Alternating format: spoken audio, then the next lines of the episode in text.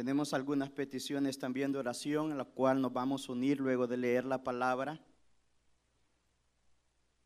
Capítulo 1 del libro de los Hechos, vamos a leer un solo versículo, el versículo 8.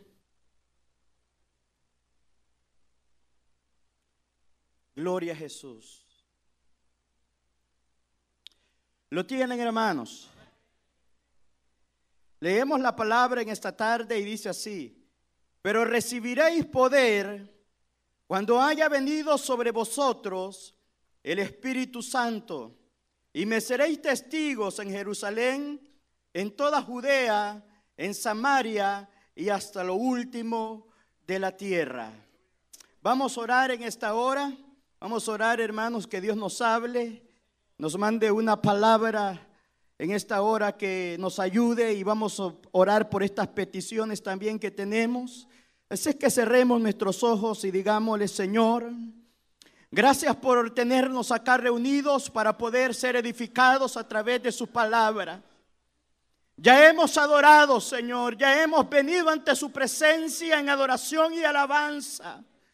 Hemos, Señor, honrado su nombre a través, Señor, de las ofrendas que hemos depositado y de los diezmos, Señor, que es para el sustento de su obra y para ayuda de muchos hermanos, Señor, que son necesitados en medio nuestro.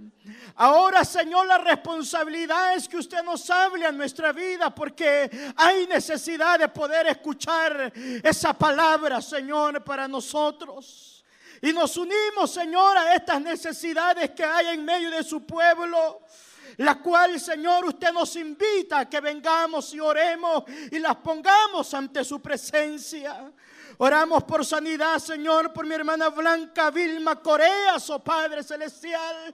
Cualquiera, Señor, que sea ese estorbo que ella está sintiendo, Señor, ahora apelamos a la sangre de Jesús derramada en la cruz del Calvario, Señor, para recordar y decir, Señor, que por su llaga hemos sido ya nosotros sanados, que Cristo crucificó toda enfermedad y que Él Señor, esa acta la clavó en esa cruz del Calvario para testificar públicamente que toda enfermedad y el poder que había en la enfermedad es quebrada por la sangre de Jesús. Y en esta hora, Señor, lo creemos y lo testificamos. También oramos por mi hermano René, Señor amado, por cáncer Oramos por esa vida, Señor, en esta hora. Nos unimos con mis hermanos, Señor, y declaramos que la sangre de Jesús es suficiente, Señor. Declaramos que el poder no lo tiene la enfermedad, sino que el poder lo tiene Jesús de Nazaret, que hay poder en la sangre de Jesús para sanar, mi Dios amado. Esta oración pueda subir como un olor grato y que su voluntad su propósito se pueda cumplir en la vida de mi hermano. En el nombre de Jesús, por mi hermano Salvador Lima, Señor, por corte. Pon gracia sobre su vida. Oh, mi Dios amado, abre puertas de bendición en esta hora, Padre. Que nada, Señor, puede estorbar en la vida de mi hermano, Padre, en su vida secular, normal. Que usted pueda poner en orden todas esas cosas que muchas veces se nos complican, pero que en esta hora nos unimos y creemos en el poder que hay en la oración por mi hermana digna Amaya y mi hermana Marta Lozano. Oramos y las ponemos en sus manos en esta hora, Señor, y que la palabra que hoy vayamos a oír sea una palabra que sirva de bálsamo y que sirva de medicina para nosotros en esta hora. En el nombre de Jesús. Amén. Y amén. Gloria a Jesús. Puede sentarse, hermanos. Tenemos algunos minutos para poder edificarnos a través de la escritura que hemos recibido. A leer capítulo 1, versículo 8, nos narra la escritura de una promesa hecha por Jesús a la iglesia, a sus discípulos. La promesa era de recibir poder. Iba a haber un evento que iba a marcar donde el Espíritu Santo iba a marcar la historia de la iglesia, la historia de aquellos que eran seguidores de Cristo y de aquellos que hoy continuamos con ese legado de nuestro Señor, de predicar el Evangelio. Iba a haber una marca, iba a haber un sello que iba a distinguir a lo verdadero de lo falso y que ese poder hermanos, nos iba a ayudar para nosotros ser testigos de Cristo, del Evangelio y del poder que hay, hermanos, en la palabra escrita. Jesucristo dejó instrucciones y dijo que íbamos a recibir poder.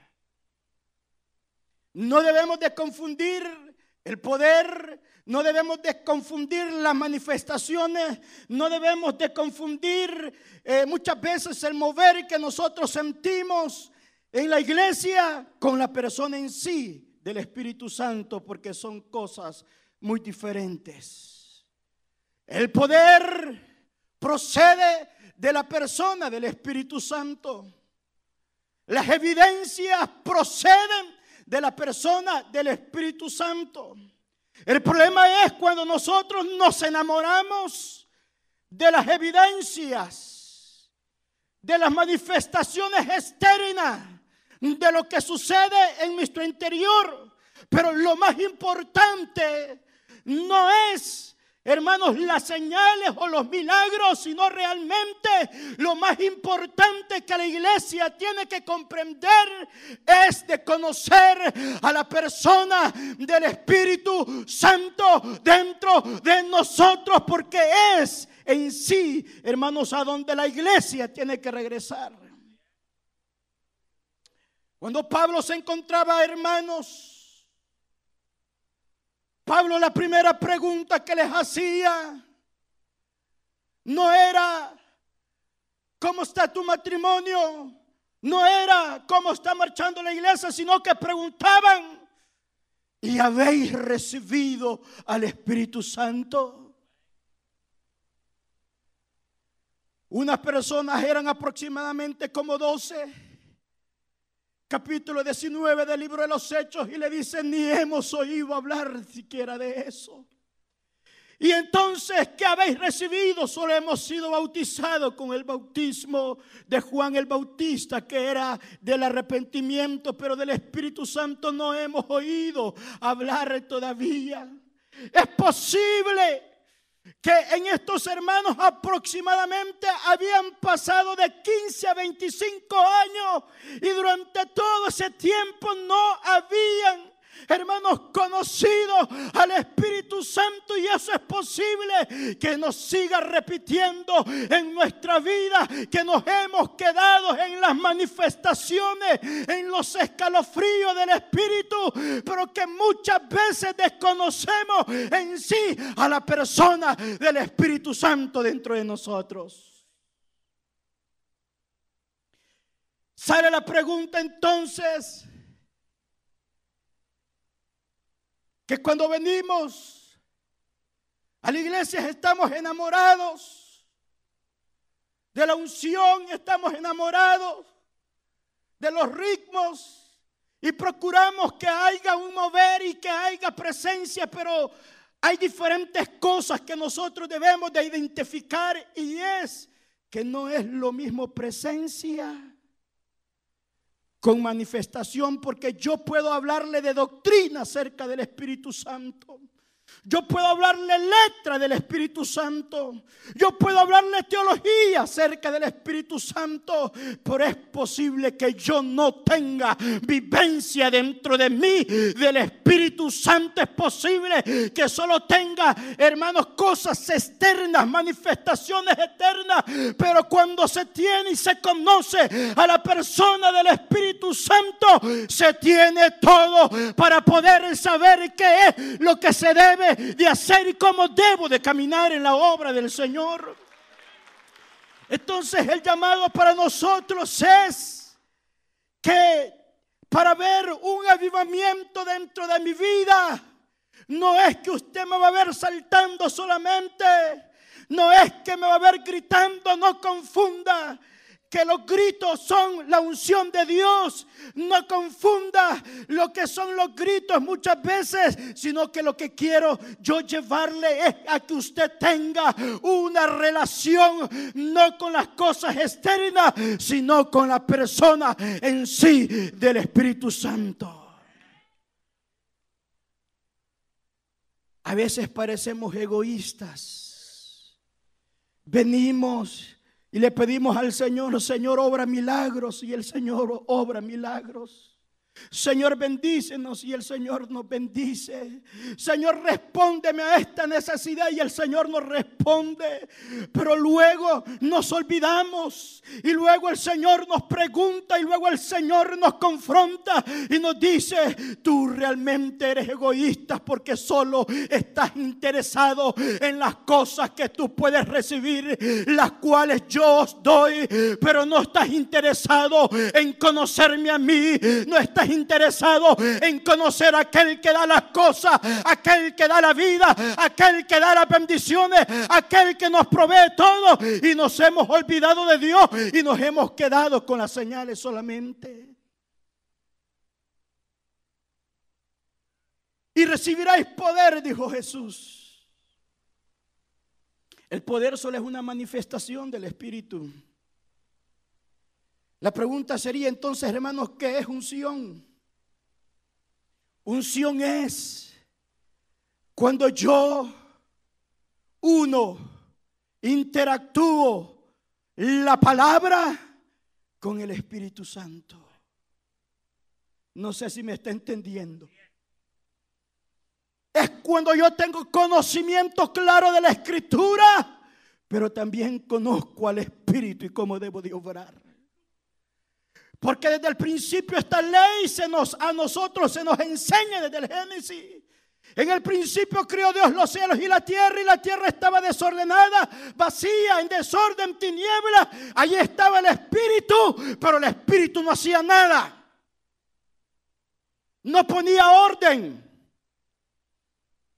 No decía que la luz viniera hasta que Dios hablaba la palabra, el Espíritu se activaba porque la palabra con el Espíritu van juntos para poder hacer la obra de Dios. Lo que quiero decir es que no puedo separar lo que es la palabra con lo del Espíritu. Porque yo puedo estarle gritando y gritando y gritando y gritando. Pero si no les hablo palabras no va a pasar nada. Hasta que Dios dijo, sea la luz. El Espíritu entonces traía la luz.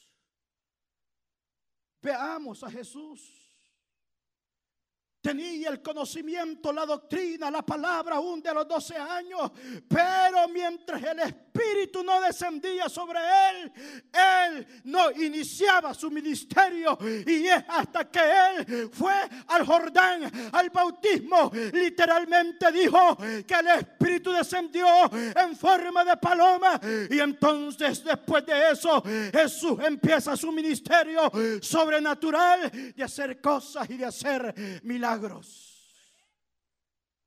Es que nosotros somos pentecostales, hermanos. Y cuando somos pentecostales nos gusta el movimiento porque una de las cualidades del Espíritu Santo es que es, hermanos, movimiento. Hay por lo menos cinco palabras que definen la palabra poder en este versículo que hemos leído. La que se traducía y es la que se usa comúnmente y la que usaba Jesús para dar a entender esto es de que es potencia. Porque poder puede haber poder, hay poder político, hay poder del hombre, pero Dios no está hablando de esa clase de poder. Dios está hablando de una clase de poder superior a todo poder que puede tener el ser humano, que quebranta, que cambia y que hace las cosas. Y es la del Espíritu Santo en nuestras vidas. La pregunta sería, hermanos, ¿cómo puedo yo conocer al Espíritu Santo?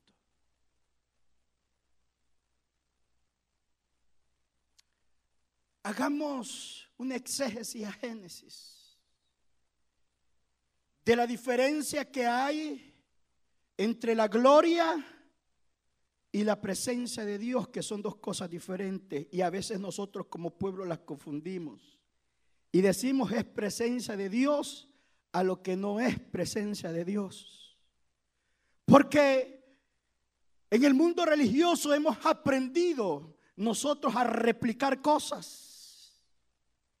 Porque cuando una cosa se ha hecho repetidas veces por mucho tiempo, pareciera ser que como que ya nosotros la podemos hacer y la replicamos y pensamos, eso es, decimos nosotros, presencia de Dios, cuando a veces no lo es. Pero ¿cómo sé y cómo voy a yo a diferenciar lo que es presencia de Dios y lo que no es presencia de Dios? En Génesis aparece que Adán, cuando estaba en comunión con Dios, dice que la presencia de Dios venía donde Adán. En la Biblia, quien utiliza bastante la palabra presencia es el salmista David. David es el que amaba y estaba y procuraba estar en la presencia de Dios. Moisés, sin embargo, miraba la gloria de Dios. Y la gloria de Dios prácticamente son las actividades de Dios. Los mover, las operaciones de Dios dentro de nosotros, pero no en sí la presencia. Cuando uno dice que uno está en presencia de alguien. ¿Cuándo es que uno puede distinguir y decir, yo estoy en esa presencia? Es cuando yo le veo el rostro. Moisés nunca vio el rostro del Señor. En la Biblia, a la gloria del Señor, los más allegados, los más avanzados, como en el caso de Moisés, lo que llegó a contemplar fueron las espaldas de Dios. Pero quien gozó de la presencia del Señor y quien se deleitó en la presencia del Señor y quien gustó de la presencia del Señor fue David.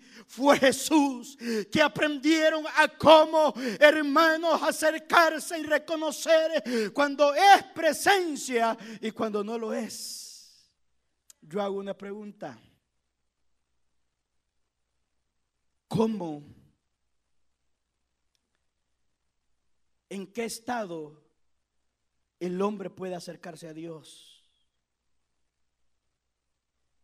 ¿Cuál es el estado más inmediato en el cual yo puedo acercarme a Dios? Estamos en un mundo donde nosotros andamos en el corre-corre de la vida. Pero cuando se trata de conocer a Dios y cuando se trata de conocer al Espíritu Santo, tú tienes que salir de ese ambiente para entrar a otro tipo de ambiente donde Dios permanece, donde Dios espera, donde Dios nos invita a que como hijos nosotros vengamos. ¿Cuándo será ese momento y ese tiempo el cual Dios está esperando de sus hijos? Es cuando tú te detienes te apartas del bullicio y te vas en silencio, apartándote a buscar la presencia del Señor. Por eso usted va a ver que Moisés subía al monte. Por eso usted va a ver que Elías se iba al monte. Por eso usted va a ver que Jesús subía al monte la transfiguración. Por eso va a ver que Juan el Bautista se iba para el desierto. Porque cuando se está cansado y el pueblo necesita, hermanos, ser ministrado directamente por Dios, porque donde se va a descanso, donde se va a hallar la frescura de Dios, va a ser cuando yo esté a sola con Él, apartado de todo aquello que me impide ver la gloria de Dios a mi vida. Hermanos, cuán difícil es para nosotros tener un momento de quietud. Estamos tan acostumbrados a solo mirar para afuera y para afuera, pero no miramos hacia adentro. Y el salmista David dice en el Salmo 4, meditad estando en vuestra cama y callad, estad en silencio. Dice Habacuc 2.20 que Jehová está en su santo templo, que calle, que calle todos los términos de la tierra. Entonces, ¿en qué ambiente donde habita Dios entonces? Elías vio un terremoto. Elías vio varios eventos, pero Dios no estaba allí. ¿A dónde es que estaba Dios? en un silbo apacible. A Moisés le dijo, quita la sandalia de tus pies porque el lugar donde tú estás, santo es. Estaba en el desierto, estaba solo, estaba allí. ¿A dónde nosotros vamos a encontrar a Dios? En la intimidad nuestra. A solas con Dios. Dios quiere decirnos en esta tarde que muchas veces iniciamos bien en los ministerios. Quiero decirles que cada ministerio que nace de rodilla en la presencia del Señor son ministerios que van a perdurar.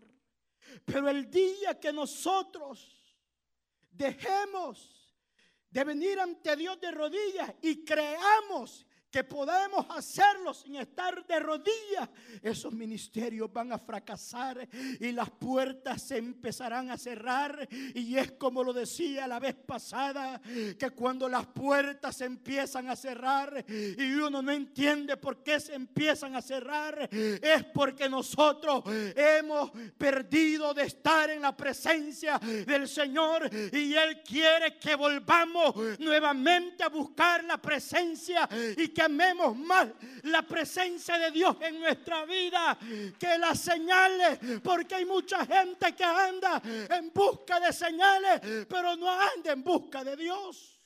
Jesús les dijo, vosotros me seguís porque les di de comer, pero no porque creen sino porque están esperando a ver qué sacan del Evangelio. Es que yo puedo darle al Evangelio, es que yo puedo hacer por la obra de Dios, por amor a Dios y por Cristo.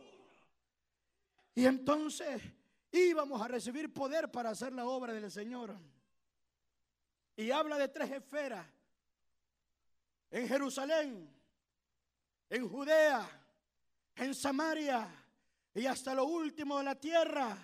Dios el Padre tuvo un único hijo y ese único hijo Él decide hacerlo misionero para ir a buscar y a salvar lo que se había perdido. Y ahora ese es el mensaje para cada uno de nosotros que hay que buscar, hay que predicar aquello que se ha perdido. El día que la iglesia deje y de predicar, el día que la iglesia se cae ese día la iglesia va a morir paulatinamente.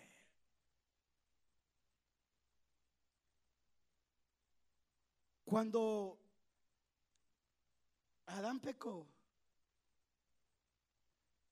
y cuando la presencia de Dios se remueve de una iglesia, es cuando el pecado ha llegado.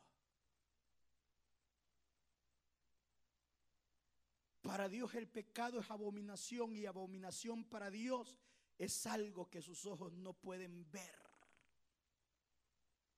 Es posible que usted tenga o pueda hablar en lenguas.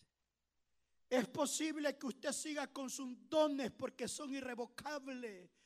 Pero la presencia del Señor ya no va a estar con usted el día que usted peque y no venga a la presencia del Señor nuevamente buscando misericordia de Él para que nuevamente su rostro no vuelva a alumbrar, su rostro rostro vuelva a resplandecer sobre nuestra vida, porque cuando eso sucede, entonces la bendición de Dios nos alcanza y vamos a estar completos, porque lo único que la iglesia necesita es presencia de Dios en mi vida, tener y conocer a Dios en mi vida. No sabemos por cuánto tiempo, pero el día que Adán pecó, Dios le dijo que ciertamente iba a morir y lo que él perdió fue la presencia de estar cara a cara con Dios. La economía que había en el Edén era una economía buena. Pero después que él pecó, a él le tocó con el sudor. Cambió todo. Eso es lo que hace el pecado hace una pared de todas las bendiciones de Dios. Pero yo quiero decirle y tengo buenas noticias para ustedes en esta noche que Dios está haciendo grandes cosas y es porque ciertamente hay que invocarlos y hermanos y buscar más la presencia del Señor porque Dios quiere llevarlos en tres niveles, hermanos que se están acá en esta Biblia, en Jerusalén, en Judea, en Samaria y hasta lo último de la tierra, porque Dios empezará hombres que tengan hambre, pero hambre de su presencia para levantarlos localmente, para estatalmente y para llevarlos más allá, hasta lo último de la tierra, para que el Evangelio se vaya extendiendo.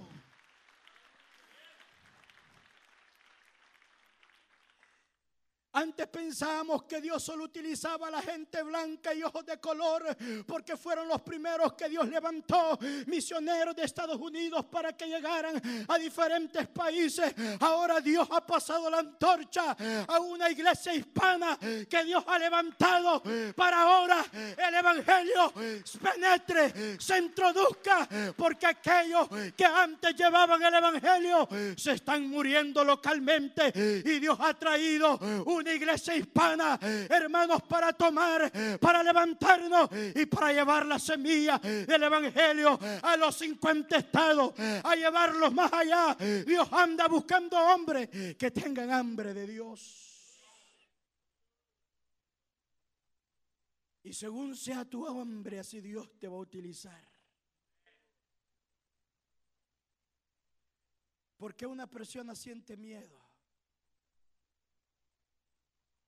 ¿Por qué un cristiano siente miedo? ¿Por qué un cristiano camina en temor? Solo hay una palabra. Cuando Adán pecó, es que oí tu voz y tuve miedo.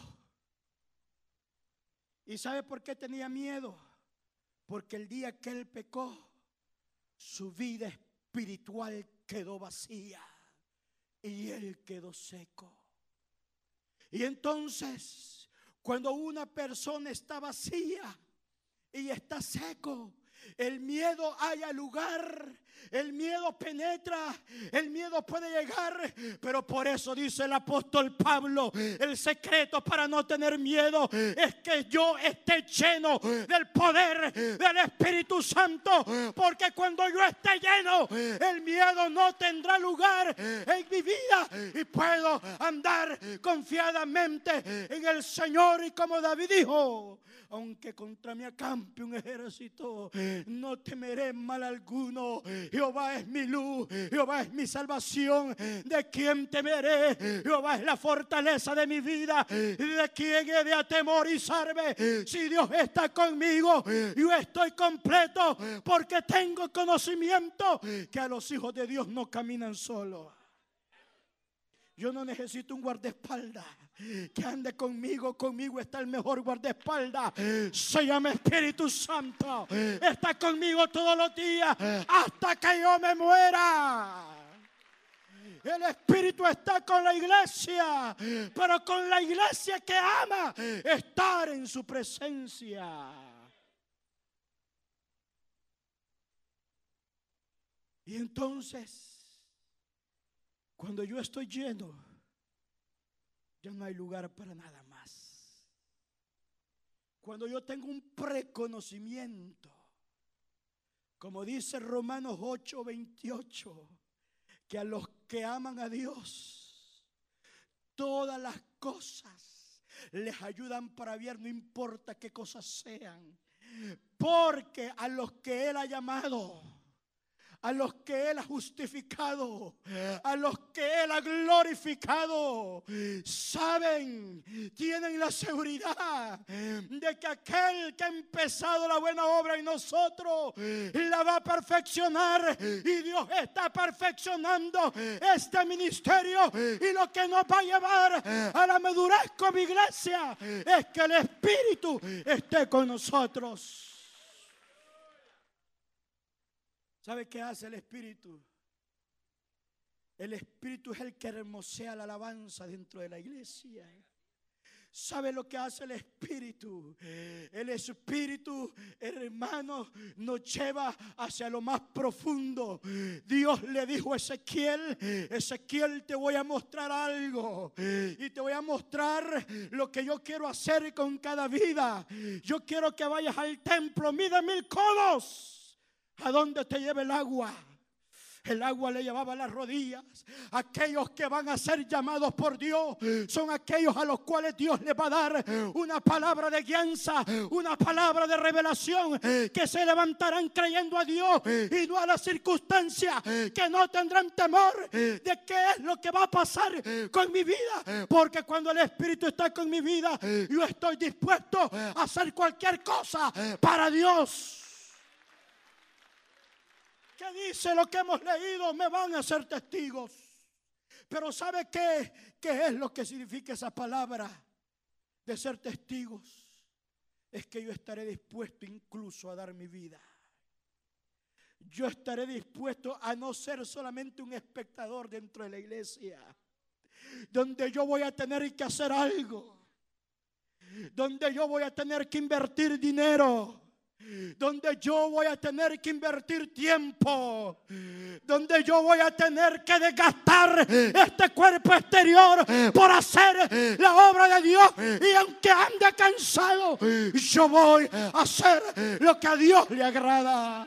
Eso es ser testigo. Ser testigo no es que yo vi un accidente, no. Ser testigo es que yo esté involucrado. También Dios anda buscando gente que se involucre, gente que sea guiada por el Espíritu, gente que se levante, que ya no esté de espectador solamente, sino que haga algo para la obra del Señor.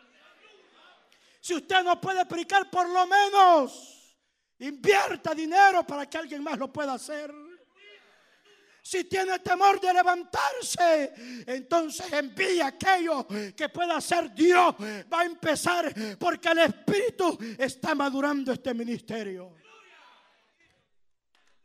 Usted sabe cuando algo está maduro. ¿Entiende usted cuando algo está maduro? Cuando una fruta está madura, ¿qué es lo que sucede? Se puede comer. ¿Cuántos están comiendo de usted? Ya llegó a la madurez que el Espíritu quiere. Hay gente que está comiendo y alimentándose de usted. Ah. O, vamos, o pasamos al otro nivel. No, hermano, todavía no. Es que todavía las aguas solo me han llegado a los tobillos. Pues Dios le dice al profeta, ahora mire mil codos más. Ezequiel 47. Le dice, y ahora las aguas ya no están sobre mis tobillos. Ahora mis aguas ahora están sobre mis rodillas.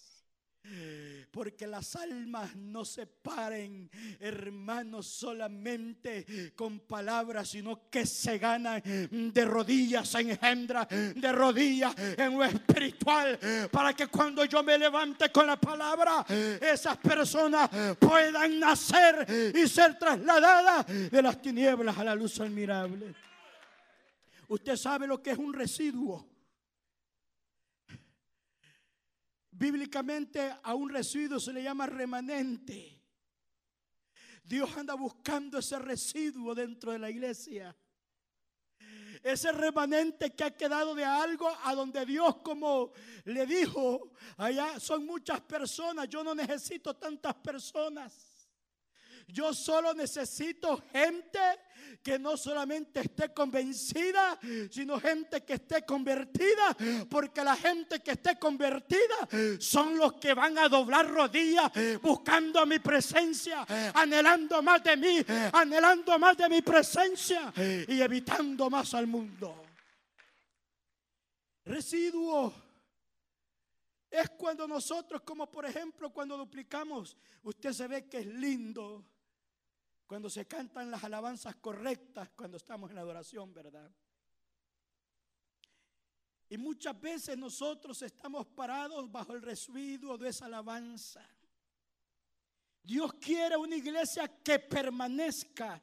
Y cuando algo de permanecer se lo quiero dejar un poco más claro para que usted tenga una idea. Permanecer o ver la presencia de Dios es como cuando usted habita en la casa. Aquí estamos empezando a edificar casa, hermanos. Porque donde estaba edificado era ya el templo. Aquí estamos empezando a doblar rodillas. Estamos empezando a levantar alabanza. Estamos buscando que la presencia de Dios se establezca acá. Dios se lo enseñó, hermanos, a Jacob. Porque cuando Jacob, hermanos, todos en la vida hemos pasado por etapas de miedos. Y cuando uno empieza a tener miedo es que ha quedado vacío y Dios quiere que vuelva nuevamente a buscar la presencia del Señor para que todo eso se disipe. Abraham tuvo miedo cuando llegó a Egipto por causa de Sara. Lo mismo le pasó a Isaac, me van a matar porque mi esposa es hermosa. Voy a decir que es mi hermana nada más. Jacob tuvo miedo de su hermano que lo iba a matar. David peleó contra Goliat, pero cuando Absalón se le levantó tuvo miedo y salió huyendo. Los solteros tienen miedo de quedar solos. Y todos experimentamos miedo de cualquier forma en la vida. El único que no tuvo miedo fue Jesús. El único que permaneció fue Jesús, porque Él continuamente estaba llenándose y buscando la presencia de Dios, porque mientras yo busque la presencia de Dios, yo voy a estar fresco con una unción fresca, no voy a estar con un maná que se me vaya a podrir. Es que Dios anda buscando una iglesia que no sea, hermanos, una iglesia que venga cada 15 días a buscar el maná. No, era diario, cada quien. Yo no podía recoger por otro, no, yo cada mañana, hasta Moisés tenía que doblar sus rodillas para levantar el maná, para recoger el maná. Cuando Adán pecó, él murió gradualmente, quedó con un residuo, pero ya no volvió a ver la presencia de Dios. Y es por eso que Dios nos lo da la fe. No sé si me entendió. Como ya no podía estar en la presencia de Dios, Él me da la fe a mí. ¿Y qué lo identifica que yo esté en la fe? Santiago dice que mis obras van a testificar acerca de mi fe. Pero para estar en la presencia del Señor yo no necesito fe. Porque Dios no le dio fe a Adán antes, sino hasta después que pecó. Para poder de alguna manera buscar a Dios.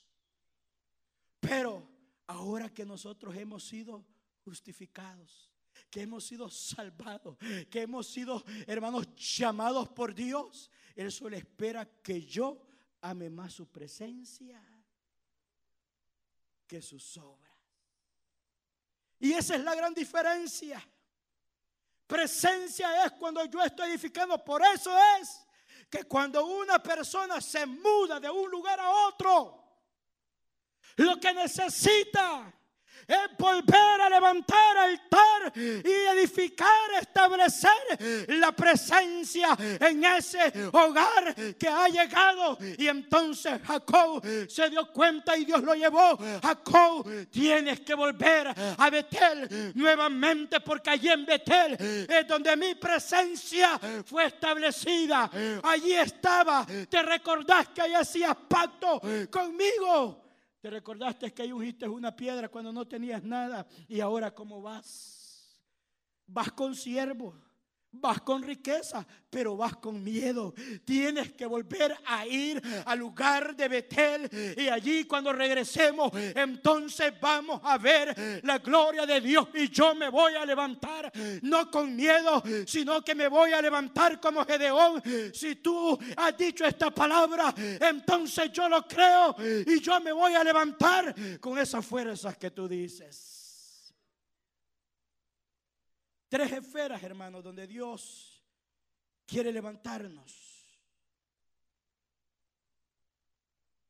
La primera esfera es que Dios empezará a levantar gente localmente.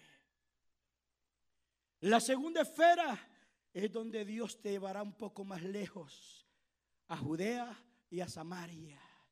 Y la tercera esfera a los cuales Dios estará llamando son aquellos que lo llevará hasta los confines de la tierra. ¿Se ha preguntado usted cuántos misioneros hay en todo el mundo? Muy pocos. Para la gran cantidad de gente. ¿Se ha preguntado usted cuántos mensajes hemos predicado en un año y cuántas almas se nos han convertido?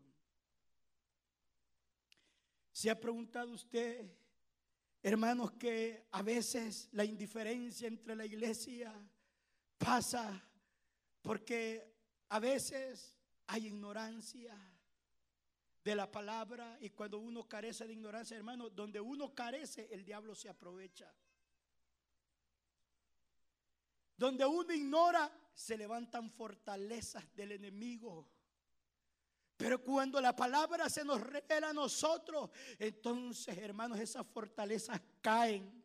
Y le dice Jehová a Jeremías, Jeremías, levántate, porque yo no voy a enviar a otro, te voy a enviar a ti. Y yo te he levantado en este día para que, hermanos, destruyas. ¿Qué le dice? Para que derribes pero también para que edifiques. Y Dios a esto nos está levantando. Termino con esto. ¿Dónde voy a hallar la presencia del Señor? En la quietud. Jesús le enseñó a Marta, Marta, lo que tú estás haciendo no es malo, pero María ha escogido la mejor parte ¿Cuál era la mejor parte? Estar en la presencia de Jesús, no hablando, oiga bien, escuchando y siendo instruidos. Dios guarda silencio y calla y a veces hasta canta cuando uno empieza a buscarle. Dios está esperando de cada uno de nosotros que cuando tenga un problema, cuando tenga una circunstancia adversa, no correrán al hermano, venir ante él.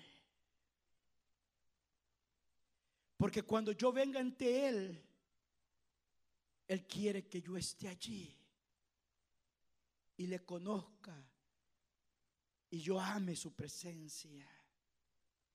Por eso Pedro dijo, yo no puedo estar sirviendo a las mesas y dejar lo más importante que es para mí. La oración, la palabra. Dios anda buscando gente que ame la palabra. Cuando una iglesia ama la palabra, ama la adoración, ama el evangelismo, la iglesia que Dios va a utilizar en estos últimos tiempos es una iglesia que continuamente se mantenga evangelizando, se mantenga creyéndolo a Dios, se mantenga buscando las almas, porque acá los templos americanos se están cerrando porque un día dejaron de predicar la palabra y ahora la iglesia hispana está comprando esos templos para poder llenarlos y traer la gloria de Dios a nuestra vida. El primer país que manda más misioneros de Latinoamérica es Brasil. Segundo es Argentina. Luego sigue Guatemala, luego hasta El Salvador está enviando, Costa Rica está enviando. Hermano, ¿sabe? Dios quiere levantar gente, Dios está esperando y quiere restaurar en estos últimos tiempos. En estos tiempos Dios va a hacer algo con este ministerio y Dios empezará a hacer cosas grandes. Empezarán y aunque tú digas, ya estoy viejo para esto, hermano Ulises. Ya no tengo edad para eso. Le aplicamos Joel. Porque a los ancianos, ¿quiénes son los ancianos, hermanos? Las personas que se han jubilado son a las personas que se le llaman de la tercera edad. Normalmente se jubilan acá de los 65 a los 67 años. Joel dice que, hermanos, a estas personas que ya la sociedad dice que ya no son productivos para poder trabajar, dice Joel que los ancianos soñarán sueños. Vuestros hijos y vuestras hijas profetizarán. Vuestros jóvenes verán visiones. Lo que quiero decir es, Dios dice a estas personas, a estos que ya están ancianos, que la gente los considera así, y voy a empezar a darles revelación. Y los jóvenes que están fuerza, los voy a mantener con los ojos bien abiertos, porque las visiones vienen cuando los ojos están abiertos. Ya estoy viejo, hermano. Moisés tenía 80 años y Dios lo llamó. Uno dice, es que no tengo tiempo. Bueno, después de los 65 vas a tener todo el tiempo de Dios para hacer las obras. ¿Cuántos están dispuestos? ¿Cuántos están recibiendo ese llamamiento, hermano? Hay personas que están siendo llamadas ahora más que nunca para la obra de Dios, hermanos. El Espíritu Santo dará ese poder. Así como Juan, el anciano dice, os escribo a vosotros, hijitos, a los más pequeños. Os escribo a vosotros jóvenes. Os escribo a vosotros padres. Y también dice, y os escribo al anciano de la iglesia también, porque Dios no se olvida de ellos, porque en ellos está la experiencia, en ellos hermanos está lo que Dios ha hecho en el pasado y quiere que ahora en el presente lo podamos testificar con poder, porque Dios no se olvida de nadie. Dice Joel que sobra toda carne, el Espíritu vendría para levantarlo y hacerlos una iglesia poderosa. ¿A quién el diablo le tiene miedo? ¿Al que anda con temor o al que anda con el poder del Espíritu Santo? De esas personas Dios quiere. Pero para conocer al Espíritu, no debo de buscar solamente las señales. Un día yo entendí esto.